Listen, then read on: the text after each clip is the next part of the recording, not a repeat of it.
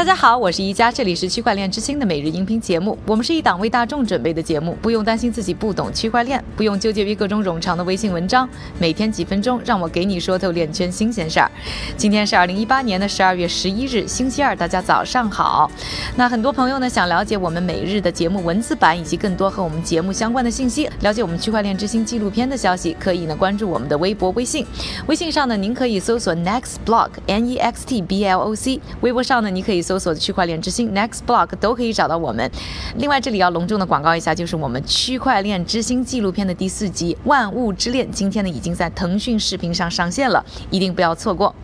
那今天的节目，我们首先来关注一个手机应用中的新爆款。那大家都说啊，现在想让用户下载一个新 App 比什么都难。但最近呢，有一个叫做 Cash，直译呢就是现金的支付 App 呢，竟然啊超过视频应用油管，成为苹果应用商店里排名第一的免费应用。而这个新的应用呢，也算是背景彪悍啊。它的背后呢是移动支付公司 Square，Square 呢是由推特的首席执行官杰克多尔西呢运营的。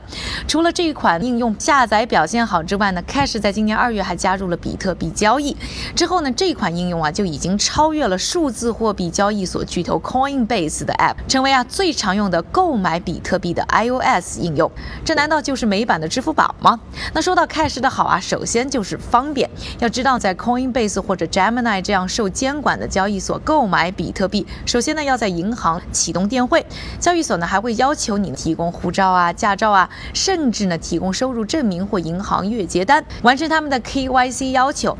但是呢，Square 在没有引入比特币之前啊，就已经搞定了绕开麻烦的银行电汇和传统支付平台，让用户呢可以通过手机啊即时的收发钱，而且呢身份验证和银行卡呢也早就做好了关联，所以比特币整合进来以后呢，直接交易就可以。当然，让他们现有的用户都觉得非常的方便，也用不着再单独下载一个什么专门的应用买卖比特币了。这里还要说到呢，我最近也在跟很多的朋友去聊，就是在这个新的领域当中，其实传统的一一些呢，互联网企业还是有非常大的优势的。最大的优势就在于他们已经有了一大批的用户，另外他们非常了解如何做一款应用或者如何做一个服务，是那些呢用户非常方便使用的。相比之下呢，现在区块链行业当中呢很多的新的服务、新的产品啊，在用户体验呢，也就是这个 UX 方面呢，做的还非常的不够。而这个用户体验不好的问题呢，也常常成为了这些应用没有办法呢大规模普及的一个最大的瓶颈。当那作为支付领域相对落后的美国呢，Square 呢也是有很强的使命感啊。他们现在眼中的第一目标呢就是普及应用，而不是马上赚钱。今年八月的时候呢，Square 的首席财务官莎拉弗雷尔呢也表示，增加比特币交易呢，短期内呢是为了更好的普及 Cash 应用，同时呢增加资产的流动性。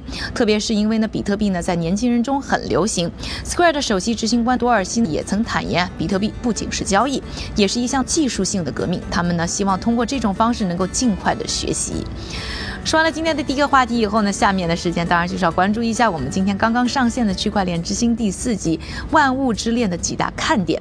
看点之一呢，就是呢区块链进入智能合约时代。早在上个世纪九十年代，就有人提出了智能合约的概念，但是一直呢没有落地的应用。直到二零一三年，年仅十九岁的威神发布了以太坊白皮书初稿，将这一概念慢慢实现。而到底什么是智能合约？以太坊又是如何实现这个概念？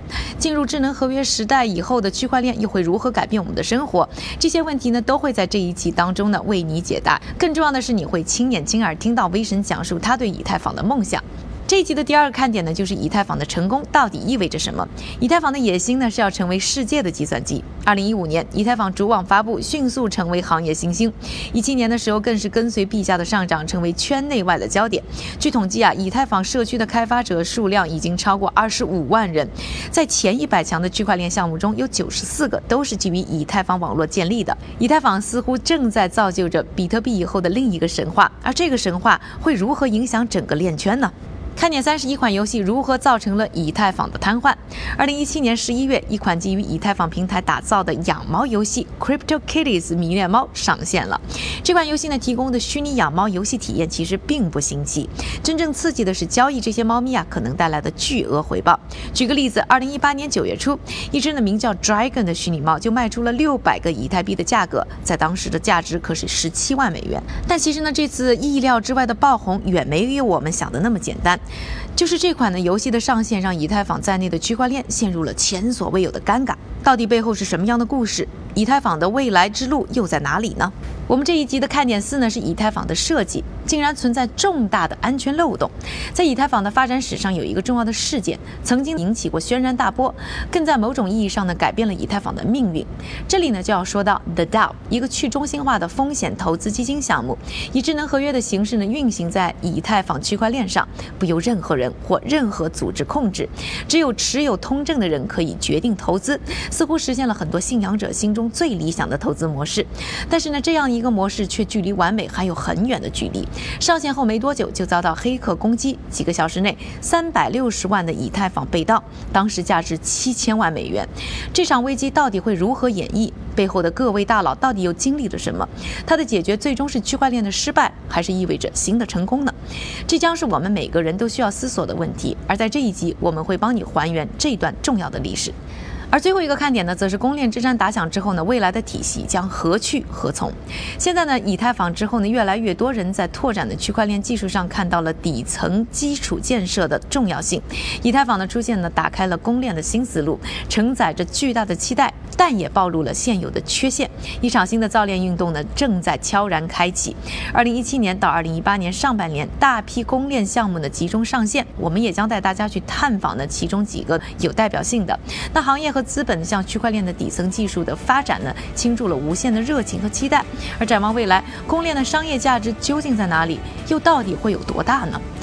想要呢一睹包括威神在内的一批重量级嘉宾的采访精华，一起登录腾讯收看我们的第四集。也请呢留言告诉我你看片之后的感受。下面的时间还是交给我们的韭菜哥，他为大家准备了一组呢链圈的最新快讯。好的，一家，我们先来看一组企业方面的消息。第一条内容，Galaxy Digital 通过自己的 Galaxy EOS VC Fund 领投数字银行平台 Good Money 的 A 轮三千万美元融资。Good Money 将继续投入开发应用程序。第二条消息，智能合约审计平台 c o n s t e p 和 o m i z e Go 达成了合作，旨在解决以太坊的可扩展性问题。第三条消息，币安旗下的以太坊钱包 Trust Wallet 宣布，他们正式开始支持 BTC 的接收、储存和发送。我们再来关注一组行业报告。据报道，全球区块链市场规模预计将从2018年的12亿美元增长到2023年的233亿美元，预计期内复合年增长率为百分之八十点二。最后，我们再来看一组政府方面的消息。据联合国儿童基金会 （UNICEF） 官方消息，六家来自发展中国家和新兴经济体的公司将从联合国儿童基金会创新基金获得高达十万美元的投资，将在十二个月内提供区块链应用的开源原型。第二条消息，科威特中央银行宣布准备建立国家数字货币和支付系统。第三条消息，英国金融行为监管局发布的公告建议说，对差价合约目前出售给零售客户的模型将进行修改。伦敦大宗商品交易所宣布和金融科技公司 Alpha Point 合作，发行首枚数字英镑 GBP Peg。这是一种和英镑价值挂钩的稳定汇率制。感谢韭菜哥的分享，也感谢各位的收听。明天继续和我一起关注区块链之星，区块链之星还原区块链最真的样子。